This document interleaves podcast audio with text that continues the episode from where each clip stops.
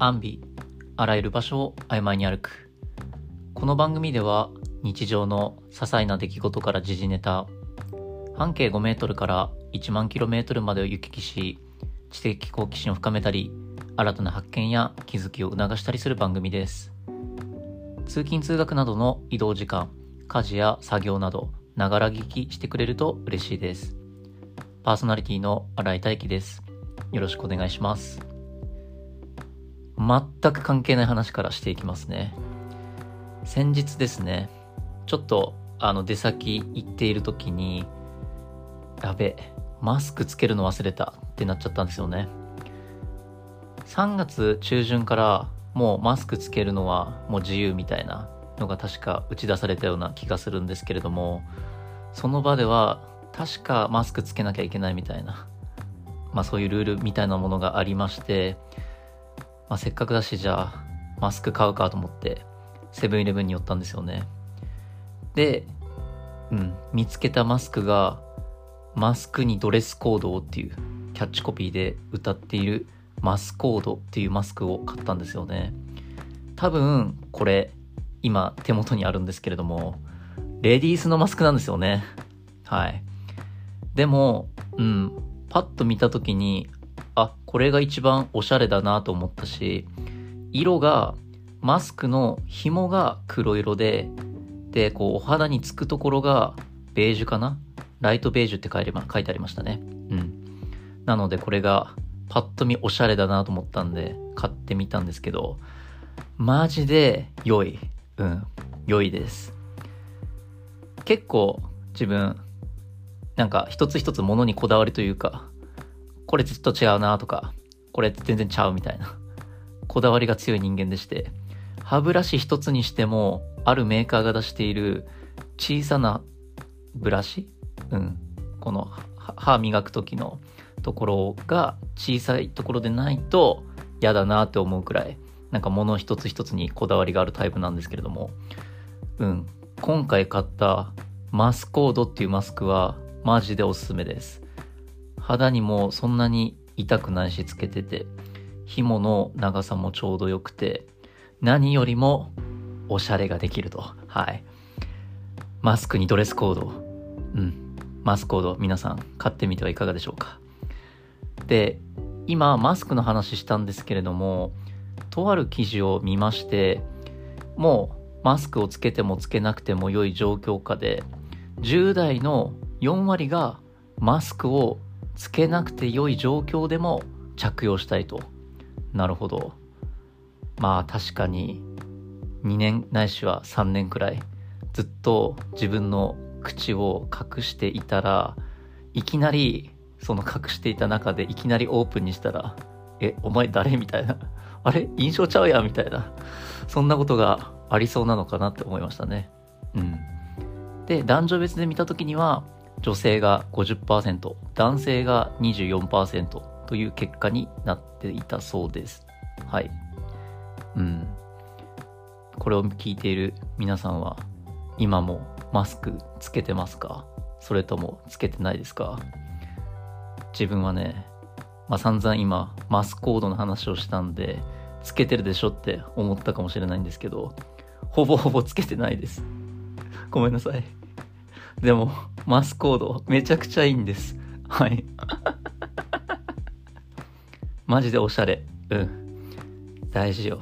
おしゃれができて、色味が綺麗で、しかも肌に優しいと。はい。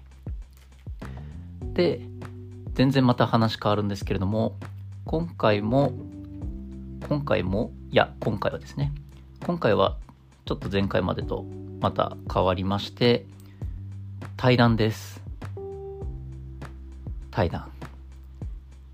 約1ヶ月前に箱根ネイバーズキャンプがあったんですけれども、その時にラジオ収録やろうって言ったものの、時間の関係上なくてできなかった高校2年生なのかな？の女の子とラジオをズーム上で収録したいなと思います。ちょこっとだけ喋った覚えはあるんですけれども、その子がどういう子、まあ、どういう人なのかとかどういう価値観なのかとか何が好きなのかっていうのは全く知らないですなので今回の Zoom 上での収録を通じてそういったところを中心に聞けたらなと思っています。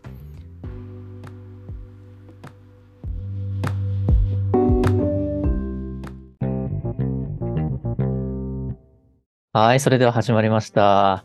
じゃあ今回のゲストは、あきさんです。お願いします。こんにちは。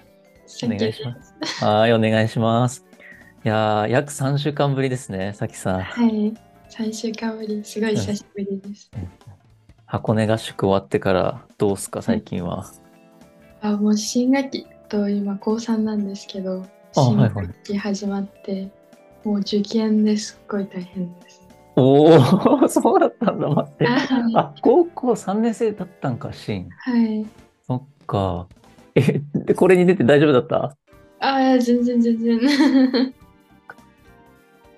じゃあ、あ、今日は今、まあ、部屋でいると思うんだけど、マスクしてないね。はい。さすがに部屋ではしませんか？あ、もう4月入ってからずっと撮ってます。あ、撮ってるんだ。学校ではもう OK なの、マスクしなくても。みんな結構撮ってる？うんうんうんうん。って感じで。そっかそっかそっか。あの、これ、し今撮ってる前に、ちょっと自分でも一人ちょっと撮ったんだけど、マスクの話をしていて、はい。最近の高校生って、あの、半分くらいはマスクつけなくてもいい状況下でも、なんかつけたいみたいなのが言ってて、うんうん、で、なんかマスクの話したいなと思って、おすすめのマスクの話をしてたんよ、これ。え、それ使ってます？え、マジで？あはい。それめっちゃいいですよねい。や、いいよね。だってもうコンセプトがね、マスクにドレスコード、マスコード。うん。大体みんなそれ使ってますもん。あ、本当？あ、はい。これは男子も？女女性だけ？男子はちょっと、男子は使ってないかも。女子はみんなうん、それなイメージ。あ、へえ。じゃあ、俺はみんなと仲間入りしてたのか。みんなとマスクをそろ。そうそうそうそう。よし。じゃあ、ちょっと雑談というか前置きを置いたんで、せっかくなので、ちょっといくつか質問をしたいなと思っております。名付けて、さきさんに聞きたい10の質問でございます。大丈夫そう？はい。じゃあ聞いていきますね。まず高校何年生ですか？あ、3年生です。はい、さっき言ってたもんね。はい。朝起きたら何する？朝起きたら、と、なんだろう。朝起きたらシシャワー浴びるかな。うんうんうん。シャワー学浴びます。うん学校は制服？ブレザー？プレザーです。好きな教科は？好きな教科はアート好きです。アート？はい。嫌いな教科は？えっと、理系の科目は全部嫌い。所属している部活は？はテニスやってます。うんうんうん休みの日は何してる？休みの日は家族とお買い物したりとか。最近ハマっていることは？最近は、うーん、なんだろう。最近は、ちょっと勉強にハマってまうんうんすね。修学旅行でどこでも行けるならどこに行きたい？ハワイ行きたいです。うんうんうんじゃあ最後だね。尊敬する人は？尊敬する人？尊敬する人はああの世界一貧しい大統領って知ってますか？あー、聞いたことあるかも。あえて、ま、貧乏になっている人だよね。はい、はい、はい。そうですそうですその人のスピーチを昔見てすごいそれ以降そういう人になりたいなって思ってますはい。いやー、ありがとう。へえ。うん、うん、うん。好きな教科はって、アートって言ってくれたんだけど、芸術じゃなくてアートなの？あそうなんか私の学校結構全部英語なんでああ。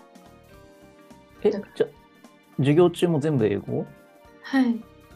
ああ、待って、じゃあバカロレア？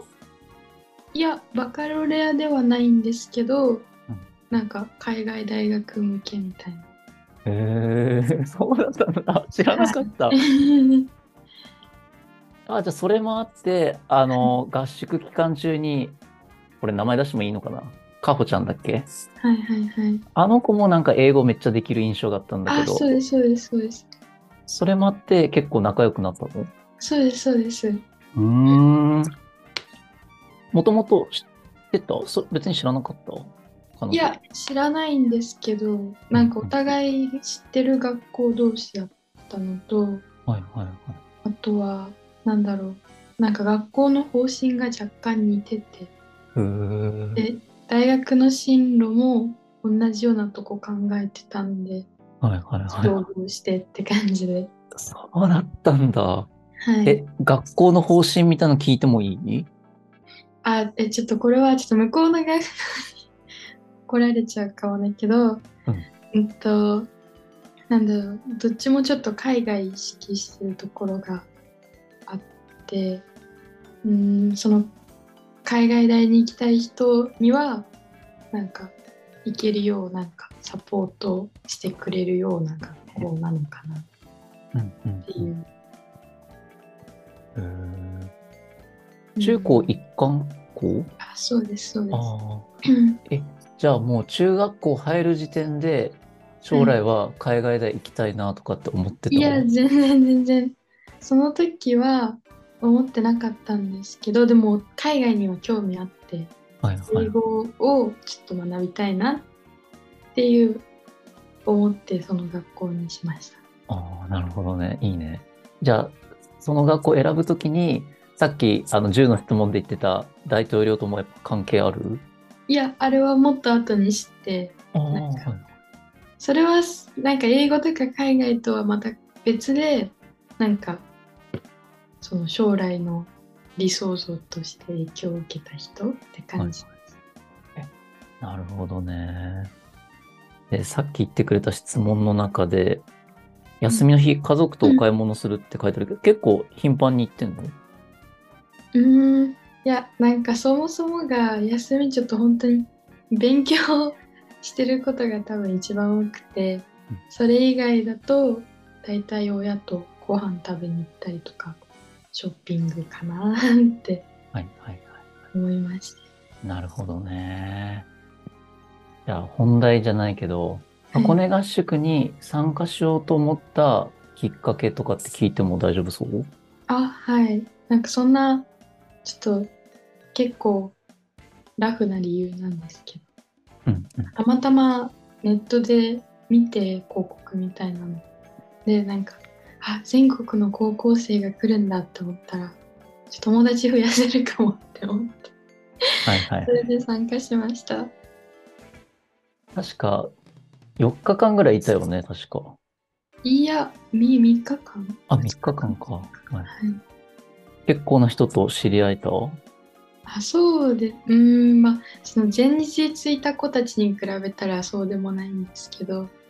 でも結構あ面白いなって子たちに何人も会えたんではいそこは良かったです。なんか印象に残っている人とか、コンテンツとかあったりした？あなんかその北海道から来てた1個下の男の子がいてなんかその子のなんかメタ知識みたいなのがすごいすごくってなんていうんですかなんか聞いてるこっちもあそんそんなことがあったんだとかうんうん。その話してくれたのはなんか人類学についてみたいな。はい。人類がどう進化してきたかとあと若干遺伝についてみたいな。うんことを話してくれたんですけど、うんうん。なんかすごい分かりやすく説明してくれてなんか思わず聞き入っちゃって。はい。その子のその子がすごい印象的でした。ああ、後半だったよね、多分あれ合宿のあ。はいはいはい。で、自分がちょっと時間あったから、なんか愛着障害の話とかあしてたーあ、時だよね。そうですそうですその子です。はいはいはいはい。懐かしいな。じゃあ人類学とかだと、あれか、どうしてホモ・サピエンスが生き残ったかとあかそうですそうですそうです。ああ。え、だったら、多分ね、ちょっと話それるけど、さきさんね、サピエンス全史って聞いたことない本で、えないです。後でまた URL 送るんだけど、あ、はい。多分ね、その子が言ってくれた人類がどうして生き残ったかの答えとかが書いてある本で、うん。なんか5、6年前とかぐらいにめちゃくちゃ売れてた本で、あ、そうなんですね。そうそうそうそうそう。いや、だいぶ知的好奇心高いなって思ったから、うんう。ん、滝さんね。なので、本当勉強の合間とかにそういう本読むと、知的好奇心満たされるんかなと思ったんだけど。あ はい。うん読んでみます。かな。じゃあ今本当に勉強勉強勉強って感じだもんね。あ、そうですね。うん じゃあ、あれか、もう海外大に向けて今は準備しているって感じ？そうですね。海外と、あと国内の栄養はいはいはい。はいはい。これは、ちょっと自分もなんか知っているところと知らないところがあるから確認というか聞きたいなと思ってて、その国内の大学と海外の大学を両方考えているときって、どういうふうになんか特にゴールデンウィーク明けてから、まああと明けてから学校卒業するまでくらいかな。どういうふうになんか進むとかあったりする？とまずゴールデンウィーク前後に海外大学にも出願で必要ななんか日本のセンター試験なみたいなアメリカ版みたいなのがあって、それをみんな受けてでその他にもなんか TOEFL だとか SAT みたいなその英語の試験をと大体夏あたりから国内も国外も出願が始まるんで、はいくらいまでにその試験を一通り受けてで夏からはだいたいエッセイ出願のエッセイを書き始めてとだいたい国内だと9月10月で出願終わってもう結果が出るみたいな感じで海外はと、まあ、海外は本当に国とか大学にもよるんですけど大体は12月から1月ぐらいにかけて出願が終わって順次結果が出るって感じです。あじゃあ一応3月までには一通り出るっていうことなのかな？あまあそうなんですけどその毎年5月にその大きな試験があってなんかその結果で例えばその一旦3月に合格をもらっても、うん。そのその大日本の学校の子たちが大学1年生の5月にもう一回その試験を受けなきゃいけない人は受けないんですよ受けなきゃ受けるんですよ。でそこであの大学がリクワイアしてる点数取れないと合格だったのが取り消しされたりとかあります。じゃあに、その5月の試験が2回受けるってこと？人によっては。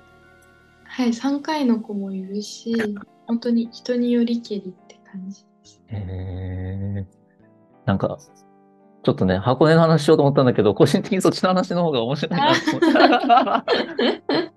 え、す本格的に海外大になんか行こうって、なんかちょっと気になったり、なんか行こうと思ったのはいつ頃からかな？あそれは本当にここ数ヶ月ですね。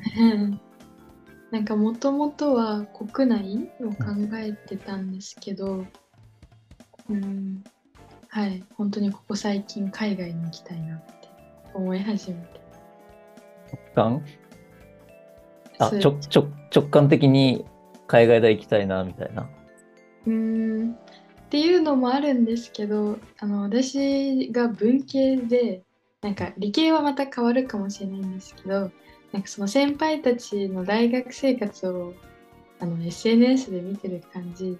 結構文系の人たちってなんか大学生活あの遊ぶ方向とかバイトとかなんかサークルとかそっちにすごいこう比重を置いてる気がしてでなんかなんてその私もともと英語喋れなくってでその今授業が全部英語なんですけどなんてそのこうすごいこう大変だったんですよ。自分で言うのもあれなんですけどでそのすっごい今までの努力をここで終わらせていいのかって思っちゃっって、なるほどね。そなんもっとチャレンジした方がいいんじゃないかって思ってうんう。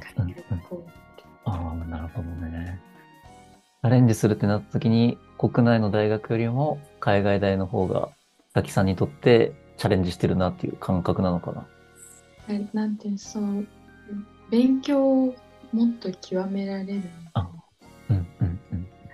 まあでもなんか正直私の周りの子たちがみんな海外志望だったんでなんかそれに影響を受けたっていうのが一番大きいのかもしれない。うんうんうんなるほどね。いや、よ、うんいい意味で環境に影響されてるなっていう印象を持ったかな。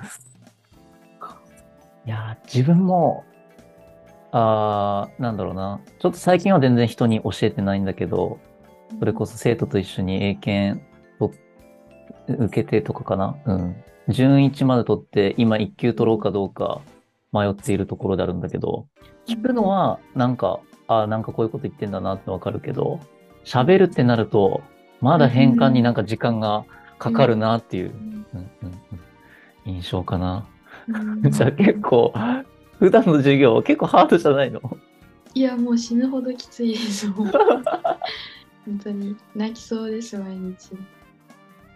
学年は一学年あたり何人くらいいて、え、はい。多分海外大行くってことは、何パーかは帰国子女とかいるのかなと思ったんだけど、はい。どう？そこら辺。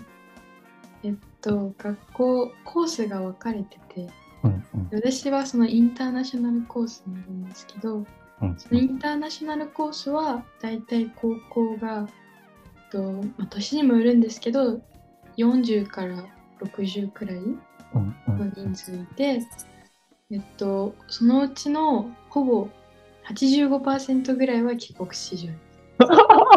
本当の数人一学年まあ、うん、5人とかうん。そんくらいが海外行ったことなくて英語喋れないみたいな感じです。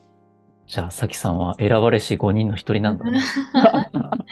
うんこれは、中学入った時点っていうよりかは、多分、高校進学時とかにコース選べるって感じなのかな？あそんな感じでその中学の時は逆に2020で帰国の子とうん帰国じゃない子が混じっててその帰国の子はそのまま上に上がれるんですけどあの帰国じゃない子は試験合格しないとインターナショナルコースに残れなくてでああ、はいはい。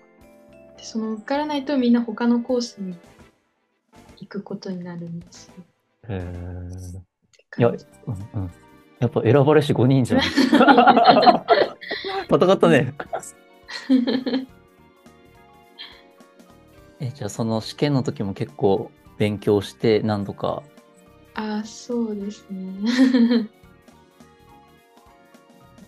まあ、その、仮に、まあ、落ちちゃ、落ちちゃうって言ってもあれかもしれないけど、別のコース行くこともできた中で、なんかインターナショナルコース残りたいなとか、高校もそっちに行きたいなと思った理由ってなんかあったりした？はい、ちょっと怒られちゃうかもしれないんですけど、その当時とインターナショナルコーと海外は考えてなくてその時は全く、うん国内のえっとレベル高いとこ行けたらいいなくらいに思ってたんですよ。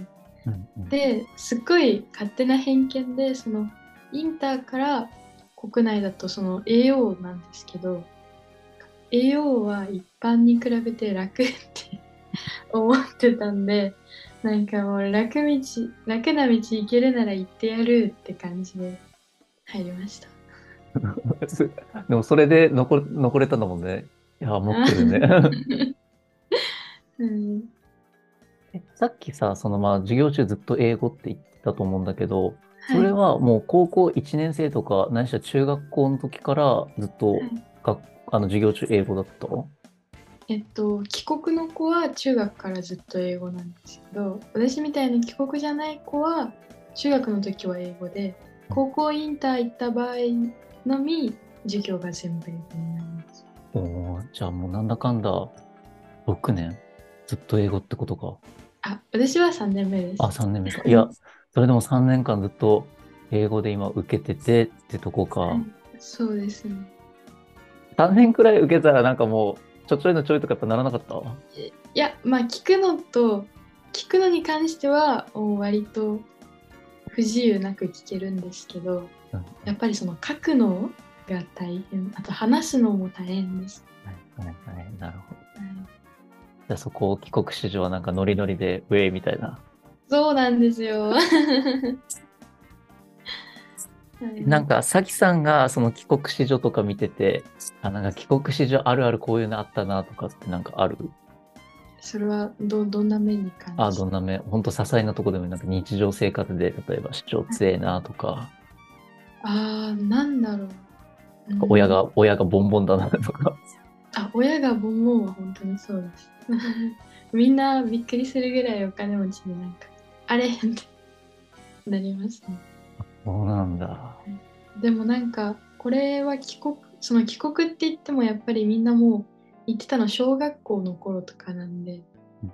あのなんか中学校とか高校まで海外行ったことはまた違うのかもしれないんですけどなんか周りの子たち見てて思うのはなんか結構そのうんお互いにいやてかその男子が優しい。ところがすごいこう印象的で。うんなんかその例えば学校で女子がなんか生理用品を設置したいみたいな話を企画してたんですよ。うん。でなんか普通の学わかんないです。行ったことないんで他の学校。あんまりそういうのって男子自分からこうその話に入っていくことってあんまりないのかなと思ったんですけど。なんか私の周りのうちの学校の男子たちはなんかあじゃあ俺これやってみるよとかなんかこうしたらいいんじゃないとかって積極的に案出したりとか話に入ってて。うん。なんかあみんな優しいって 驚きました。あれかな、やっぱ今聞いてて思ったのは、インターナショナル性だからこそ、そこはやっぱいい意味で偏見がないのかなとか、抵抗感ないのかなっていう。はいうんうんうんあと授業でもみっちりそこをやられます。なんかそのジェンダーについてとか、あ。はいなんかそのなんていうんですか人種とかもそうですし、なんかそこはもう本当にもう3年間通してみっちりなんか叩き込まれました。なるほどね。叩き込まれたね。はいか。そっか、コースによってやるカリキュラムとか、扱う教科書とかも絶対違うってことか、それでいくと。そうですそうです進学先も変わってくるって感じ。なるほどね。えーじゃあその、インターナショナルコースに高1ぐらいから入ったとして、なんか印象的だった授業とか、あ、この先生の授業良かったなとか、あるとしたらどういう授業だった？えっと、一番に思いつくのはドラマの授業があってあのみんなで演技するんですよ。え、面白。はい、面白いです。なんかその各楽器間にとチームなんか45人ぐらいのチーム作ってなんか出されたお題に沿って台本から衣装からとか全部自分たちで考えてライトとかも。うん、で演技やって発表するみたいな。授業があってなんかそれがすごいこうなんですかその普段演技するって経験なかなかないじゃないですか。でうんでもその回数を重ねるごとにどんどんみんな上手くなっていくんですよへえ。がとか演出が。でそれがすごいこう見ててなんて言うんですかすごい楽しかったです。最初は本当ぎこちなかったけど、みんな回数重ねるにつれて、そのキャラクターとか役にマジで入り込むみたいな。はいそうですあと台本もすごいどんどん良くなっていってって感じ。へーあ各楽器ごとだから、1年間で3回とか4回とか。あそんな感じですね。マジか。え、いいね。はい。や演劇の授業なんてなかなかないし、いや自分も一回考えたことあったよね。なんか学校になんか演技を導入することで、うんほら、自分とは違うキャラクターを演じるから、うん。そのなんか自分とは違う人の性格とか価値観とかをうん。疑似的に味わえるから、もう少しなんか人に寛容できるなっていう、優しくなれるなっていう。うん。うんうん。また本、本が今一冊浮かんできて、えー。平田織座さんっていう人がいて、その人が結構演劇で有名な方で、うん、で、コミュニケーションの本で分かり合えないことからっていう新書を出してて、うん。なんか人は分かり合えないからこそ、まあその人はまあ演劇を通じて、なんかこう、いろんな役をやっていく中で相手のことをこう受け入れましょうみたいな、うんううんん、そういう本を読何年前だろう？大学生の時だから4年前とか5年前くらいにうん読んだんだけど、えー、それが実施されてるんだ。え、ちなみになんかどういうキャラ演演じたの？うんとなんか私が演じたのは例えばそのなんか女の人たちがなんかそのなんていうんですか過酷な労働でなんかその毎日その心がすごいなんていうんですかのストレスがすごいみたいなすいませんそのドラマを考えたんですよ私たちは。はいはいはい。でなんかその子育てしながら昼間はずっと働くお母さんがいてうんうん。そのお母さんがなんかその上司からとかなんかその、なんていうんですか周りの男の人とか自分の子供とかからかけられるストレスでなんかだんだんこうマネキンになってっちゃうみたいなへあの作ったんですけどその時のその主人公の同僚でーうんうん。なんかそのずっと一緒にこう職場で仕事の困難を乗り越えてきてうん最後そのマネキンになった主人公を見て知らないんですけどその主人公がマネキンってこと。うんでもなんかああ綺麗なマネキンみたいな風に言う役をやりました。なかなかすごい役だね。ね。いや、なんかもうポップで楽しくて、あの、なんか月9とかの ドラマなのかなと思ったら、あ やっぱインターだね。そうそうですね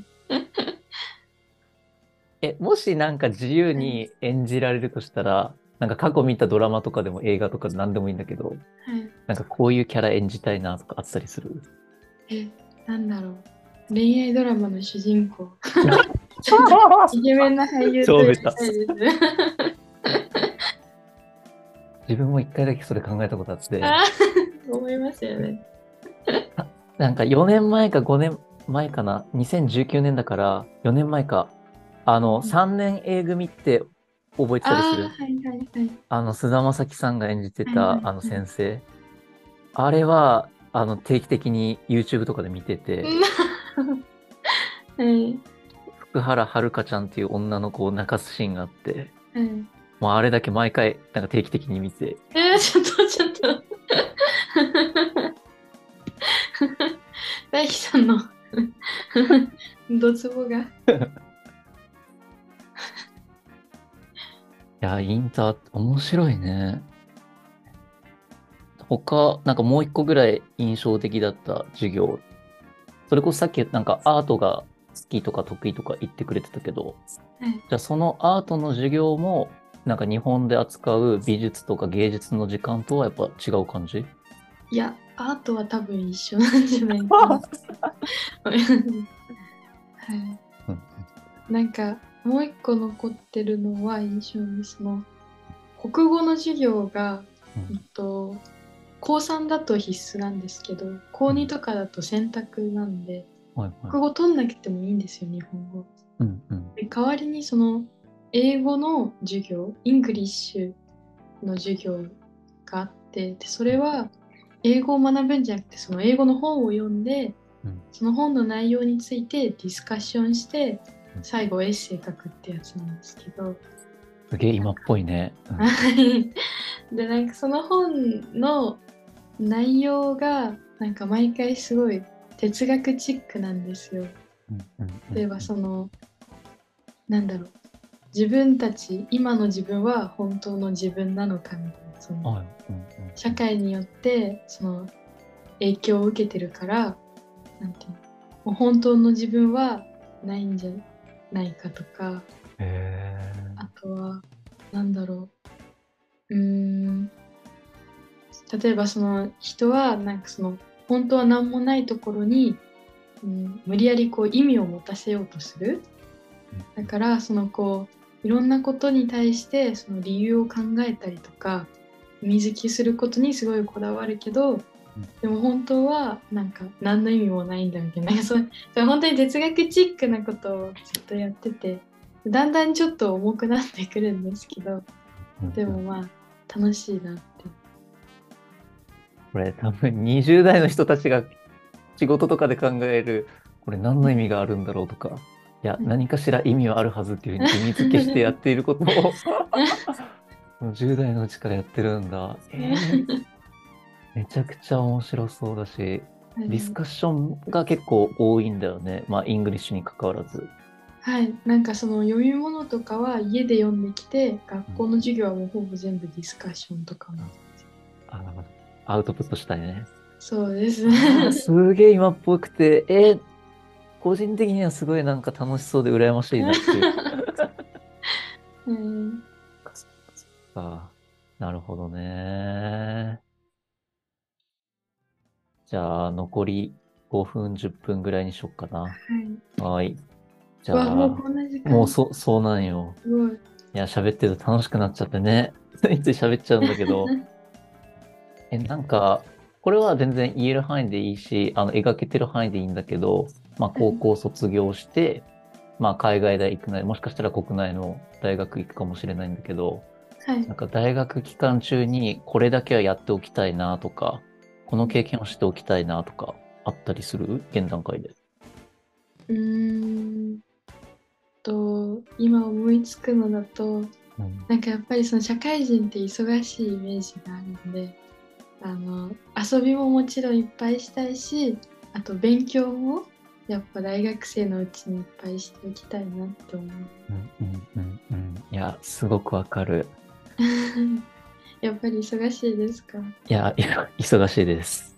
ですよね。本当英検が今ギリ取れそうって思った、まあ過去にやったし、取れそうと思ったのは、朝のその、なんか1時間、2時間使って勉強したりとか、あの、家帰ってきてから1時間、2時間だけやったりみたいな、うん。うんなんか隙間時間うまく使えてたから、あのー英検ぐらいだったらいけたんだけど、やっぱりね、まとまって1日例えば3時間とか6時間、取ろうとするのは、ほんと休みの日じゃないと、うんチーってなってるから、そうですよね。勉強でもいいし、うん。あれだね、なんか、あ、これハマりそうと思ったことに時間費やせるのも、うん、一番いい時期だなと思った。それでいくと、今、現段階では勉強ってとこか。そうですね。はいはい。学問とか学部領域だとあったりする？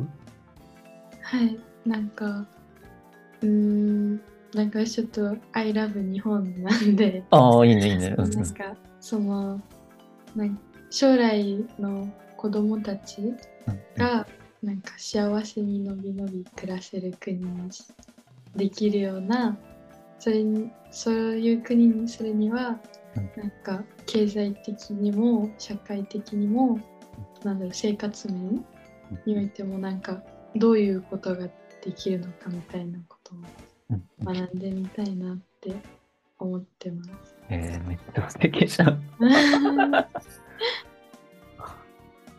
なるほどね。じゃあ、それを達成するために、今まさにもう、授業中、ひーって言いながら、そうですね。そっかそっか。うんあー全然趣旨とか、なんなら最初の、あの、10の質問と被るところあれば、被らないところもあったんだけど、はいじゃあ、なんか最後に言い残したこととか、これだけは伝えておきたいみたいな、え あったりする。うん何でもいいよ。なければないでもいいし。ーうんじゃあちょっとせっかくなんで大輝さんにお礼のメッセージってことで。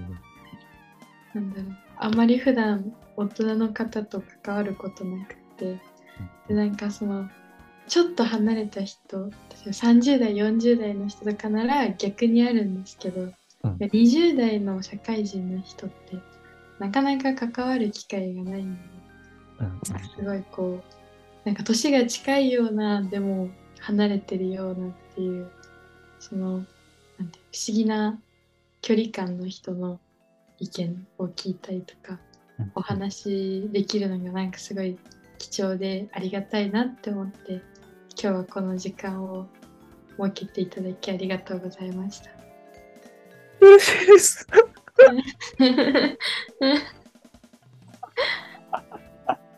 いや、普通に嬉しいよ。